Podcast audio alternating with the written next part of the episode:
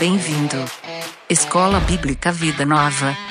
Para aprender e servir melhor a Deus, a família, a igreja e a sociedade. Aí, Happy Weekend, estudante! Aprender para servir melhor a Deus, a família, a igreja e a sociedade. Bem-vindo ao nosso podcast? Não, não, não. Bem-vindo à carta de Paulo a Tito.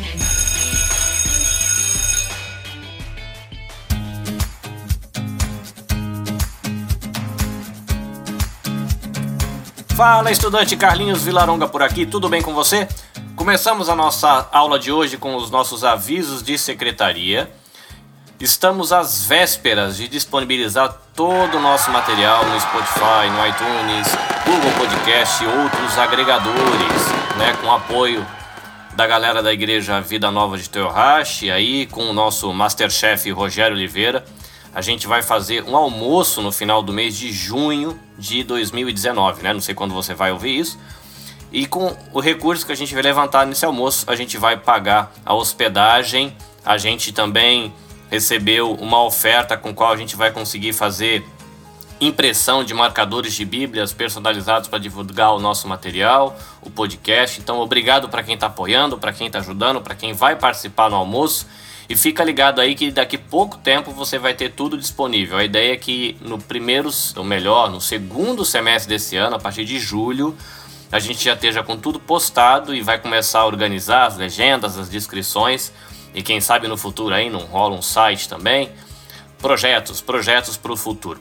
Tá? E obrigado porque você está participando, você ouve, você compartilha, isso tem incentivado a gente também.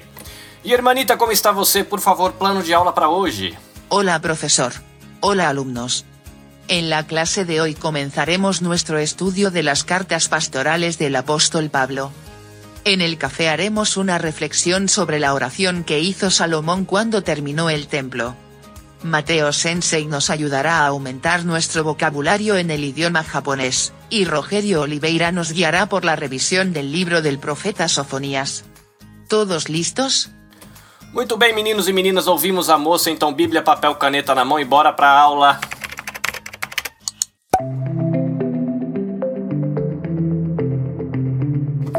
Antes da gente chegar na carta de Tito propriamente dita, a gente vai dar um passo atrás, porque a gente precisa fazer uma revisãozinha rápida da vida do apóstolo Paulo, porque a carta ela está entrelaçada em alguns pontos da vida do apóstolo Paulo e até me custou um pouco é, entender quando aconteceu o que e me ajudou a fazer uma revisão, tá?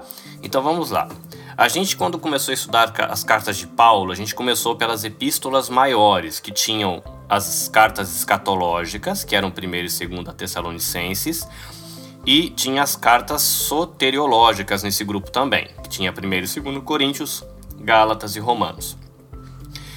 As cartas a gente estudou nessa sequência porque elas estão também dentro do panorama da vida de Paulo, tá? Então as epístolas maiores ela vem primeiro, as cartas escatológicas que são 1 e 2 Tessalonicenses, por volta do ano 50 e 51. A próxima fase, ainda dentro das epístolas maiores, são as cartas soteriológicas, que vem 1 e 2 Coríntios, Gálatas e Romanos, por volta aí do ano 50 e 58. E é legal você é, ter um pouquinho esse olhar para 1 e 2 Coríntios e Gálatas, porque Tito ele tem envolvimento com a vida da igreja de Coríntios e Paulo ele cita Tito quando ele manda a carta aos Gálatas.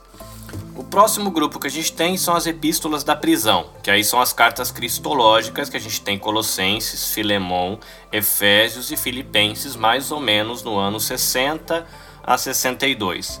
O próximo grupo, que é o que a gente entra hoje, são as epístolas pastorais. Então são as cartas eclesiológicas também, né? Porque eles é são cartas que se dirigem aos pastores, no caso Tito e Timóteo. Então a gente vai estudar Tito na aula de hoje. Na próxima aula a gente vai pegar as duas cartas que Paulo escreveu para Timóteo.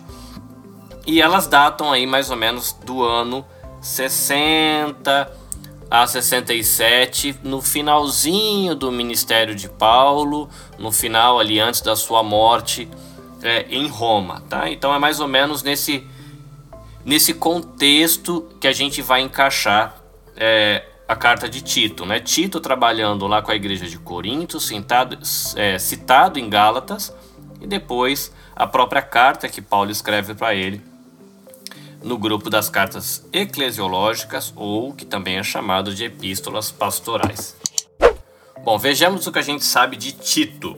A gente sabe que ele era filho de pais gregos, por causa de uma citação em Gálatas 2, versículo 3, e de que, muito provavelmente, ele tenha se convertido pelo ministério de Paulo, assim como Timóteo também. A gente vai ver quando a gente estudar Timóteo que foi uma experiência parecida. Né? O apóstolo aí, no capítulo 1, versículo 4 de Tito, chama ele de verdadeiro filho segundo a fé.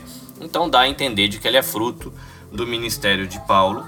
Ele muito provavelmente ele era natural e vivia na cidade de Antioquia da Síria onde fala que lá no livro de Atos que Barnabé e Paulo eles ensinaram a palavra de Deus. Então é muito provável que a conversão de Tito tenha se dado nesse período é, em que Paulo e Barnabé ensinaram ali em Antioquia. É, e se considera isso porque depois que Paulo faz a primeira viagem missionária, mais ou menos ali no ano 41 a 48, nesse miolinho, depois ele faz uma viagem para Jerusalém e cita isso em Gálatas, capítulo 2, versículo 1, de falar quando eu fui para Jerusalém, ele está explicando lá para os Gálatas da viagem que ele fez, a primeira viagem, fala que depois ele fez uma viagem para Jerusalém e que nessa viagem ele leva Tito.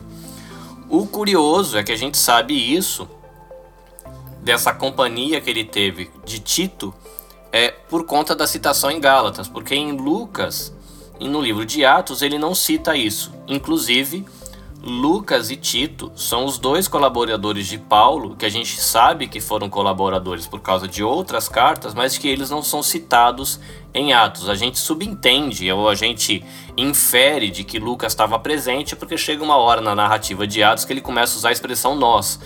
Mas agora Tito ele não é citado em Atos, mas é Paulo contando a história dele para os Gálatas, ele vai falar que Tito acompanhou ele para Jerusalém. Então é interessante porque aí é, em Gálatas, capítulo 2, versículo 16, nesse mesmo trecho que ele cita a título, ele vai dizer de que as pessoas não são aceitas pelas obras da lei.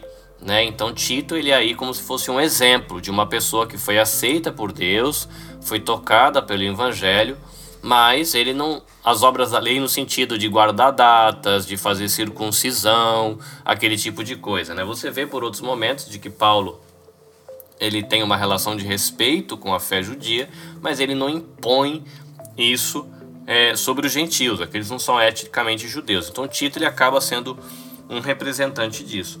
Eu achei uma citação interessante, como a gente é estudante aqui, vale a pena deixar registrado que em Atos, capítulo 11, versículo 29 a 30, cita que Paulo ele foi uma vez para Jerusalém. E o material de pesquisa que eu consultei é, diz que é tem algumas pessoas que dizem que a visita de Tito com Paulo foi nessa viagem do capítulo 11, mas a grande maioria do material, esse assim, era uma nota, né? Uma nota no material, mas assim, todo mundo a coloca como sendo a, a viagem que está registrada no capítulo 15 de Atos, porque fica melhor harmonizado com o texto de Gálatas, que, que ele fala dessa viagem com Tito depois da viagem para Jerusalém.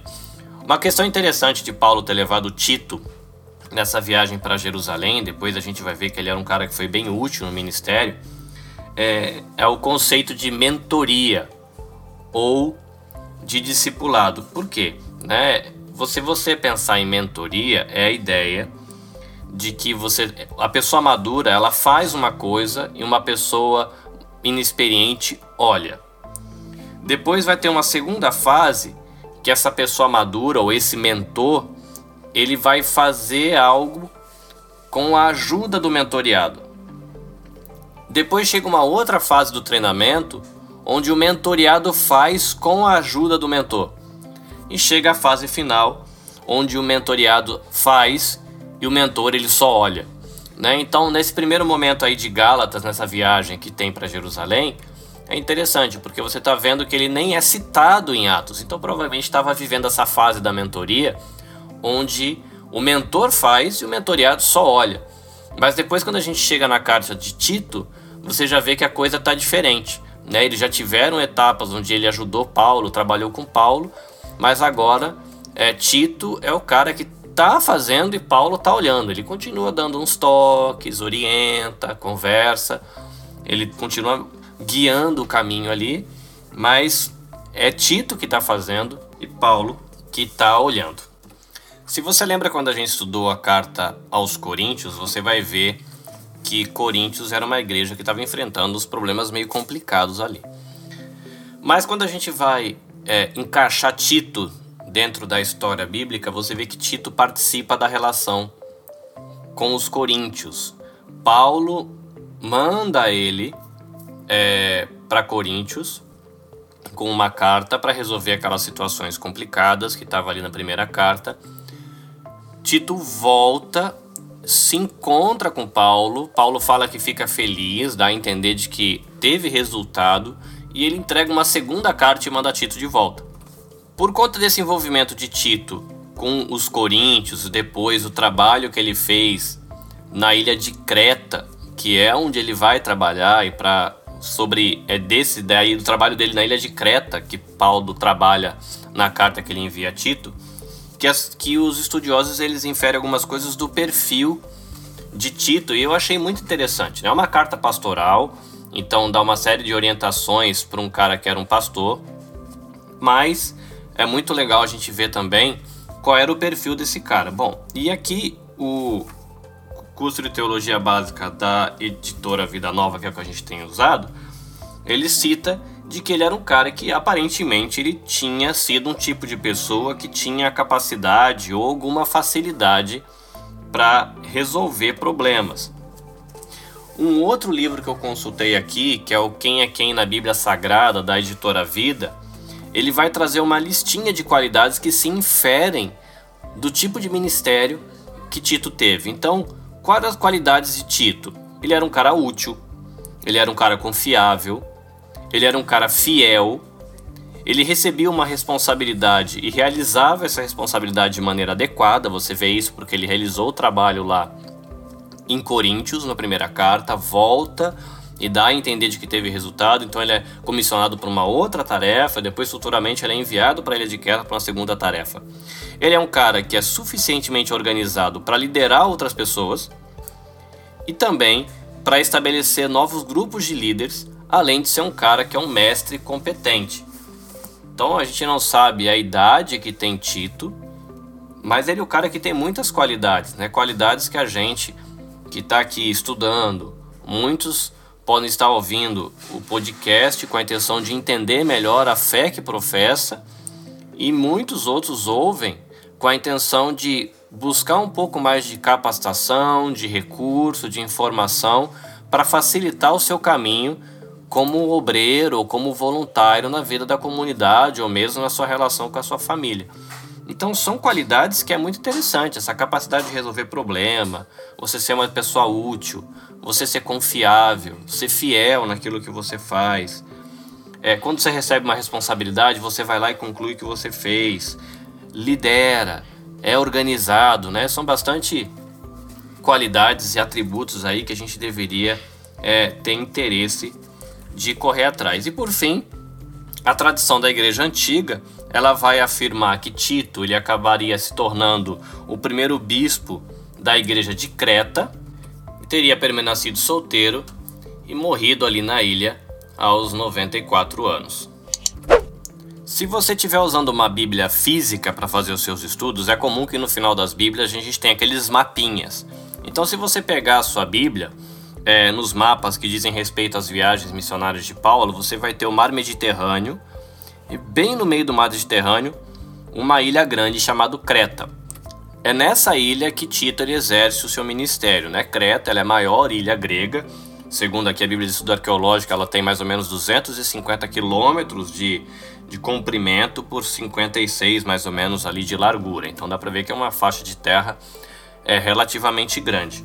Uma curiosidade é de que existe, né? Paulo ele cita isso na carta e os estudiosos acreditam que tem a ver com o poeta cretense chamado Epimênides, né? Se você gosta de filosofia, história, talvez o nome é, soe familiar para você, e ele rotula os compatriotas dele da ilha de Creta como mentirosos, glutões, né, ou gulosos que comem demais e preguiçosos, tá? Então, esse é o retrato que esse poeta passa do pessoal ali da ilha. Então, é de se imaginar, assim como a gente viu em outras cartas, que quando você vive num determinado contexto cultural e aquela é sua identidade cultural, quando você se torna cristão, muito dessa identidade cultural ela é trazida para dentro da vida da igreja.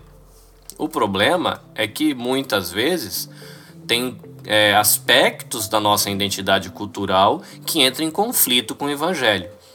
E é justamente por isso que Paulo deixa Tito ali com uma série de orientações. Aí a pergunta fica assim: mas quando é que Paulo passa por Creta, quando é que nasce igreja ali e quando é que ele vai depois. Bom, quando a gente vê o seu mapinha aí da sua Bíblia da primeira viagem missionária de Paulo, você vai ver Paulo fazendo a primeira viagem missionária dele. Aí depois ele vai para Jerusalém, e aí lá em Gálatas 2 ele vai citar que ele leva Tito com ele e ele volta. Depois que ele volta, é o período onde ele escreve a carta aos Gálatas. Ele vai fazer a segunda viagem missionária dele. Na terceira viagem missionária dele, ele vai escrever as cartas aos Coríntios. Então, no período que ele está fazendo essa segunda viagem missionária dele, que ele está escrevendo as cartas, já é o período que Tito já está trabalhando como parceiro de Paulo. Paulo fazendo a segunda viagem missionária dele e Tito resolvendo o pepino lá com a igreja de Coríntios. A questão é que quando você olha no mapa, até agora, na primeira viagem, na segunda viagem, na terceira viagem missionária, Paulo ele não passou na ilha de Creta. Eu falei, caramba, mas que hora que nasceu essa igreja em Creta? E muito provavelmente na sua Bíblia, depois das, é, dos mapas das viagens missionárias, você vai ter um mapa mostrando a viagem de Paulo a Roma, que tem a ver com a prisão dele e o julgamento. E você vai perceber que na viagem ele passa por, pela ilha grande que está aí no meio do seu mapa, que é a ilha de Creta. A igreja vai nascer ali, ele segue para Roma, ele fica preso, ele fica livre um pouco, depois ele é preso de novo e no final ele acaba sendo condenado. E é nesse momento que ele está aí escrevendo para Tito, conversando com ele sobre o trabalho pastoral que ele tem que exercer ali na igreja em Creta. Então a gente vai agora dar uma olhada para o que Paulo fala na carta especificamente. A Bíblia de Estudo Arqueológica vai trazer informação que na ilha de Creta tinha uma, uma colônia grande de judeus e que são com esses judeus que vai acontecer o atrito de que Paulo está tratando com Tito na sua epístola. É por isso que Paulo ele vai trabalhar bastante a questão da sã doutrina ou da doutrina sadia, né? Para que trabalhar com essa questão aí, porque você vai ver no livro de que um dos principais problemas ali era a questão dos falsos mestres, né? Então, você tem essa um ensino errado, você precisa combater com uma do, um ensino ou uma doutrina sadia. O livro ele vai tratar bastante da questão da salvação, mas é, não só a questão de como acontece a salvação, como é que a salvação ela é oferecida, mas também a questão de que uma compreensão correta da verdade da salvação, ela vai ser manifestada por meio das obras.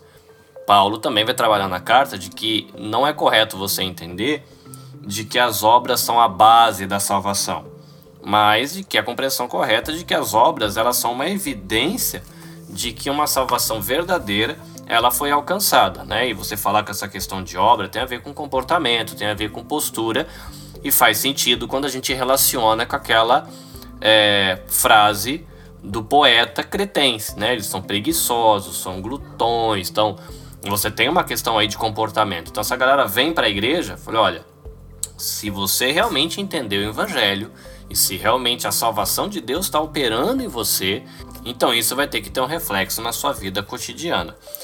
A carta de Tito ela ainda vai tocar na questão de outras doutrinas como a doutrina de Deus, e isso porque tem um texto muito legal aqui que a gente vai ler também daqui a pouquinho sobre Jesus Cristo e a divindade de Cristo.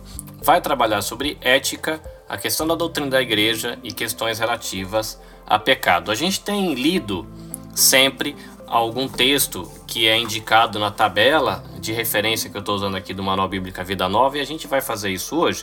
Então a gente vai ler aqui Tito, capítulo 2, versículo 11 a 14, na Bíblia a mensagem, que diz assim: A disposição de Deus para dar e perdoar agora é pública, isso tem a ver com a salvação, né? A salvação está disponível a qualquer um. Estamos mostrando como virar as costas para uma existência permissiva e sem temor a Deus e como assumir uma vida repleta de Deus e honrosa para Ele. Essa nova vida está começando exatamente agora e estimula o nosso desejo pelo dia glorioso, quando o nosso grande Deus e Salvador Jesus Cristo vai aparecer. Ele se ofereceu como sacrifício para nos levar de uma existência de trevas e de rebeldia para uma vida pura e boa, fazendo de nós um povo do qual possa se orgulhar, cheio de energia para fazer o bem. Então você vê que nesse texto ele vai unir a questão do como é a salvação, como ela é oferecida, como é esse povo, vai falar de Deus, e é engraçado que ele usa, né, esse grande Deus e Salvador Jesus Cristo, porque quando você pega o texto, você vai ver que vai ter uma hora que ele fala de Deus, e dá a entender que é Deus o Pai como Salvador, e depois ele fala de Jesus como Salvador e termina depois falando como Jesus como Deus e Salvador. Então é um texto que se a pessoa ela está defendendo uma doutrina de que Cristo não é Deus, é um texto que é complicado para a pessoa conseguir harmonizar com essa visão incorreta sobre a pessoa de Deus e sobre a pessoa de Cristo. O aspecto que eu mais conhecia da carta de Tito tinha a ver com a questão dos presbíteros, né? Então ele vai tratar disso no capítulo 1, versículo 5, e é mais ou menos assim, olha. Paulo falando para Tito: Deixei você em Creta para que terminasse o trabalho que eu comecei. Nomei líderes em cada cidade de acordo com as minhas instruções. Durante o processo de seleção, pergunte: Este homem tem boa reputação? É fiel à sua esposa? Seus filhos são cristãos e o respeitam? Eles ficam longe de confusão? É importante que um líder da igreja responsável pelos assuntos na casa de Deus seja visto não como um controlador e de pavio curto, nem como beberrão, valentão ou ambicioso. Ele deve ser hospitaleiro, prestativo, sábio, justo, respeitador, ter domínio próprio e ter uma boa compreensão da mensagem, saber como usar a verdade para encorajar o povo ao conhecimento ou para calar a oposição. Há muitos rebeldes por aí, com discurso confuso, ilusório e nocivo. É, e você vai ver de que ele não cita a questão de diáconos no texto, né? Então, no que diz respeito às orientações aos bispos ou aos presbíteros, aos anciãos, no texto de Tito ele vai ser um pouco mais curto com, do que a lista que a gente tem em Timóteo, que a gente vai olhar na próxima aula. E ele também não cita a questão dos diáconos que a gente tem em Timóteo. Mas uma coisa que é trabalhada de maneira bem legal na carta de Tito, e isso vale a pena a gente dar uma olhada agora, até lendo, e eu continuo fazendo a leitura aqui na Bíblia a mensagem, é a relação das pessoas da comunidade. Porque por que, que o líder tem que ser desse jeito? Né? Você juntando a informação de Timóteo, depois que a gente vai ver, e com essa que a gente já viu aqui em Tito. Porque ele tem que ser exemplo.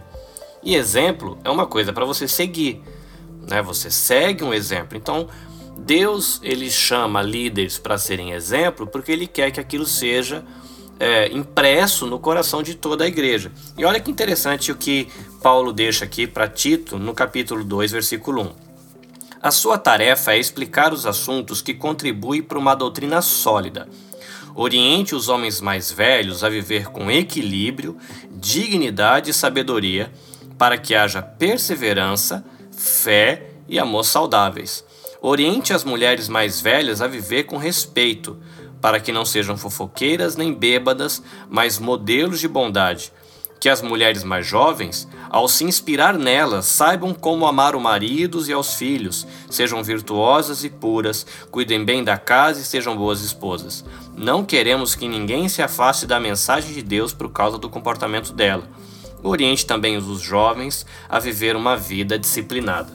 Como o objetivo de Paulo é ter uma igreja sadia e tendo um exemplo de um líder sadio, ele vai falar para Tito no versículo 7 do capítulo 2, acima de tudo, para que todos vejam, mostre essas virtudes em sua vida.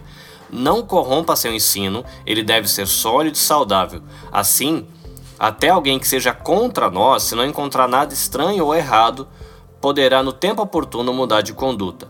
E oriente os que têm outras funções na igreja a serem trabalhadores leais, um prêmio para os seus patrões. sem falar mal pelas costas, sem atos de desonestidade. Assim, o bom caráter deles vai resplandecer por meio de suas atividades, acrescentando brilho ao ensino do nosso Salvador.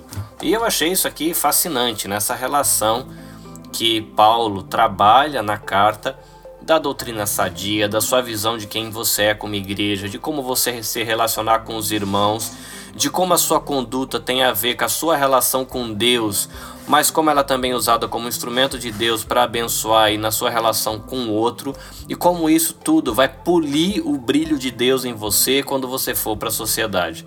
Né? Então é muito bonito. Relação com Deus, relação com a família, mulheres maduras, homens maduros, filhos que obedecem, pais que são bons pais, e é muito legal ver como ele constrói tudo isso na carta de Tito. Para a gente concluir o nosso estudo na carta, tentando dar uma sintetizada nas coisas que a gente viu, vale a pena a gente lembrar de que a graça de Deus ela não apenas salva a gente, ela também nos instrui, nos dá esperança e ela opera transformação no nosso caráter. É uma carta pequenininha, você consegue ler ela em uns 10, 12 minutinhos. Então, se você ler ela umas duas vezes aí essa semana, você vai conseguir aprofundar o conhecimento da carta, a sua compreensão, talvez ter algumas outras ideias de algo para edificar você, talvez aí ampliar a sua visão de qual é o papel de um pastor saudável, de qual é o papel de um líder saudável. Se você aí é líder do ministério, se você é um obreiro, é alguém que ensina as crianças, vai ampliar aí a visão que você deve ter sobre você mesmo em relação às crianças, às pessoas sobre as quais você tem influência. Tá bom? Fica a dica aí para você refletir. Então, bora lá passar o nosso cafezinho. Cough break. Cough break. A minha leitura devocional dessa semana, ela passou pelo capítulo 8 de 1 Reis, e a gente tem aqui no capítulo 8 a dedicação do templo, e aí tipo uma palavra que Salomão ele deixa para o povo e entra na oração de Salomão. Mas uma coisa que me chamou a atenção nessa leitura é de que vai falar de situações onde você está tendo problema, momentos difíceis, né? E aí no versículo 33, por exemplo, ele diz assim: Quando o teu povo Israel for derrotado diante do inimigo por ter pecado contra ti, e se eles te voltarem para ti e confessarem o teu nome e orar a súplica nesse tempo, então ouve do céu e perdoa o pecado do povo. Depois ele vai falar de uma outra situação de adversidade que é quando não tiver chuva. Olha, quando o céu se fechar e não houver chuva por causa de pecado, então o pessoal vier aqui orar, então Deus ouve. Um pouquinho mais para frente, aí ele vai falar é, sobre oração e súplica, mas não em relação à questão é, de pecado. Falou, se houver fome, se tiver praga, se houver seca, ferrugem, gafanhoto, lagarta, problema com os inimigos na cidade, seja qual for a doença que tiver, mas se o povo vier para cá, é, ouve, Senhor, a aflição do povo, a oração, e aí fala no versículo 44 também, quando o teu povo for sair à guerra, seja qual for o caminho para qual o Senhor enviar, né? são aí novos desafios. Então eu achei interessante porque é uma oração que ela pega é, situações difíceis por conta de pecado, situações difíceis por situações que não têm a ver com pecado e também a questão de novas, é, novos desafios que a gente pode ter na vida. Mas eu parei para pensar nessa questão, né, dessa relação de situações difíceis e realmente às vezes a gente se envolve em situações difíceis, atritos relacionais, uma crise no casamento, é, até mesmo, assim, sei lá, de repente situações financeiras, determinadas situações no ministério, na igreja, na obra, e que tem relação com o pecado. Né? Por mais que a gente possa resistir em aceitar de que a gente errou, é, se conduziu de maneira que Deus não se agrada, mas muitas vezes as situações difíceis, e a própria oração de Salomão lembra que não são todas as situações difíceis que têm uma relação direta com o pecado, mas que existem situações desconfortáveis nas quais a gente se envolve que tem relação com o pecado. Mas uma coisa legal da oração de Salomão de que ele pede para Deus ouvir a oração do povo quando for para a presença de Deus e você vai ter um pouquinho mais para frente no texto Deus dando uma resposta dizendo: "E se o povo vier até mim eu vou ouvir e vou responder. Então fica aí para a gente pensar, né? A gente pode chegar a Deus para falar dos nossos desafios, também confessar os nossos pecados, também para pedir socorro. É bom saber que a gente pode ser recebido por Deus em qualquer situação. 聖書にあった聖書にあった聖書にあった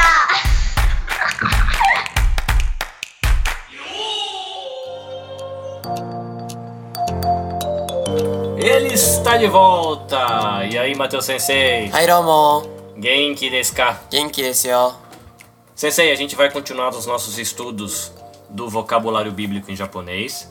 e a gente já olhou algumas coisas do Velho Testamento. A gente estudou algumas coisas do Novo Testamento. E no Novo Testamento a gente viu os Evangelhos.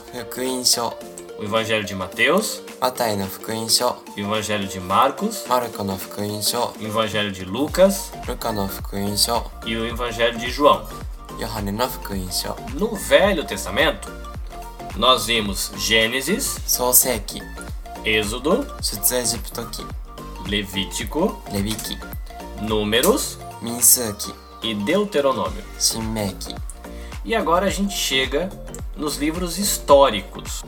Como é que eu digo livros históricos em japonês? 歴史書 Mais uma vez, 歴史書 Rekishisho. Muito bem. No Novo Testamento, a gente só tem um livro histórico, que é o Atos dos Apóstolos. Como é que a gente diz Atos dos Apóstolos em japonês? Sita no Hataraki. Mais uma vez. Sita no Hataraki. Agora, quando a gente chega no Velho Testamento, a gente tem vários livros históricos. Então, hoje a gente vai dar uma olhadinha em três. Ok. O primeiro é o livro de Josué. Yoshuaki. Yoshuaki. Depois a gente tem o livro de Juízes. Shishiki. Shishiki. Depois a gente tem o livro de Ruth Lutsky. Mais uma vez, Lutsky. Então, revisando para a gente não esquecer o que a gente aprendeu hoje. No Novo Testamento, o livro histórico é o Atos dos Apóstolos. No Velho Testamento, dos vários livros históricos, os três que a gente aprendeu hoje foi o livro de Josué, Yosuaki, o livro de Juízes, Sissiki. e o livro de Ruth. Lutsky. Muito bem, Sensei, obrigado pela sua ajuda e espero que o vocabulário facilite para a gente que está aqui no Japão e também para quem está aí interessado em aprender um pouquinho de japonês, estando no Brasil ou em qualquer outro lugar. Nos vemos na próxima aula. Bye bye. Bye bye.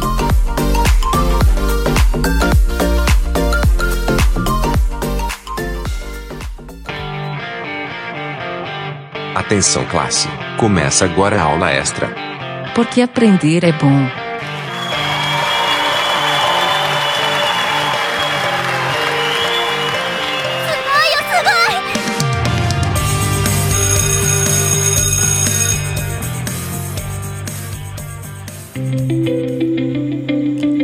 Estudantes da Escola Bíblica Vida Nova. Aqui é Rogério Oliveira e a nossa aula extra de hoje é um resumo do livro do profeta Sofonias. Informações básicas sobre o livro. Ele é datado em 625 a.C.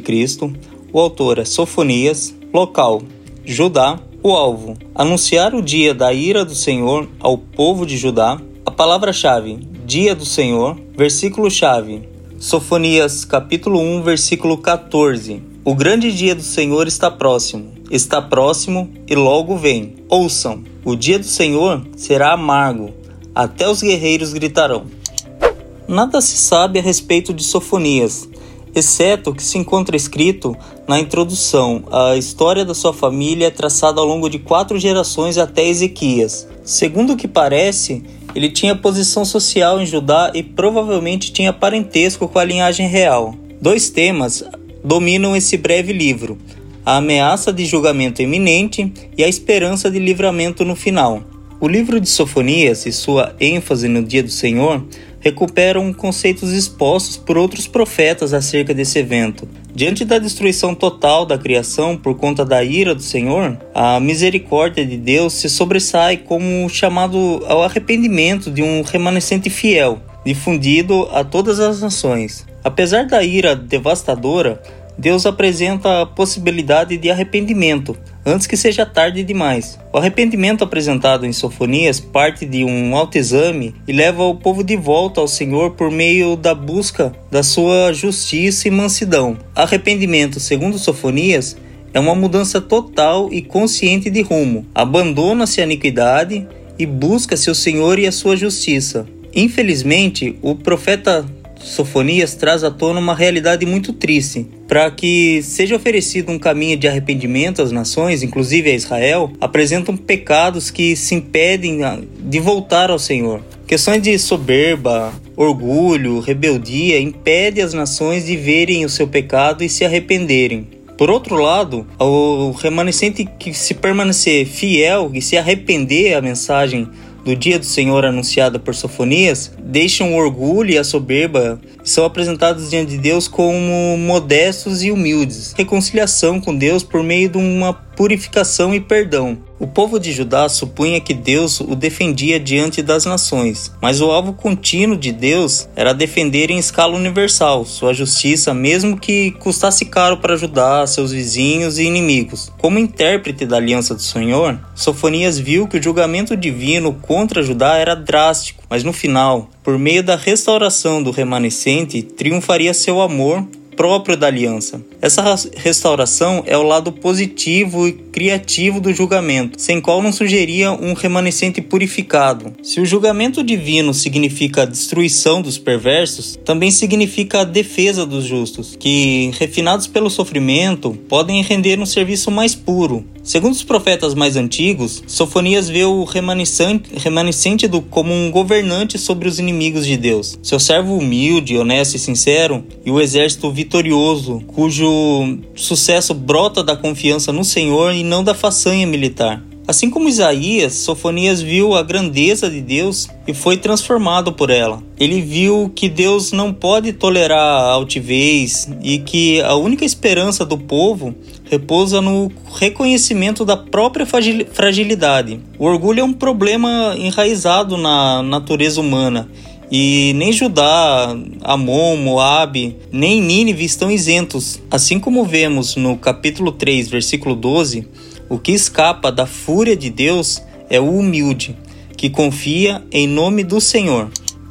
Conclusão: Sofonias fala tanto a Israel como aos outros povos a respeito do grande julgamento e do dia do Senhor. A todos os povos de todas as épocas, o chamado de Deus é o mesmo: arrependam-se, pois o reino do Senhor está próximo. Essa foi a nossa aula extra de hoje. Espero que tenham todos uma boa semana e até a próxima. Até mais.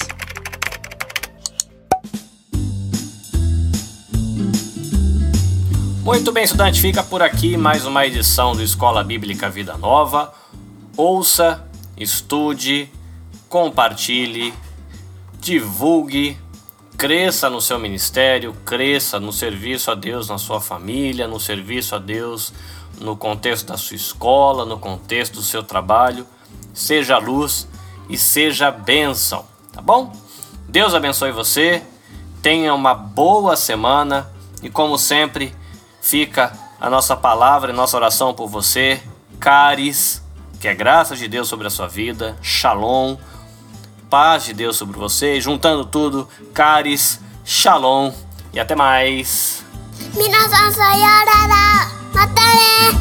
Esforce-se sempre para receber a aprovação do Deus a quem você serve. Seja um bom trabalhador, que não tem de que se envergonhar e que ensina corretamente a palavra da verdade. Segunda carta de Paulo para Timóteo, capítulo 2, versículo 15.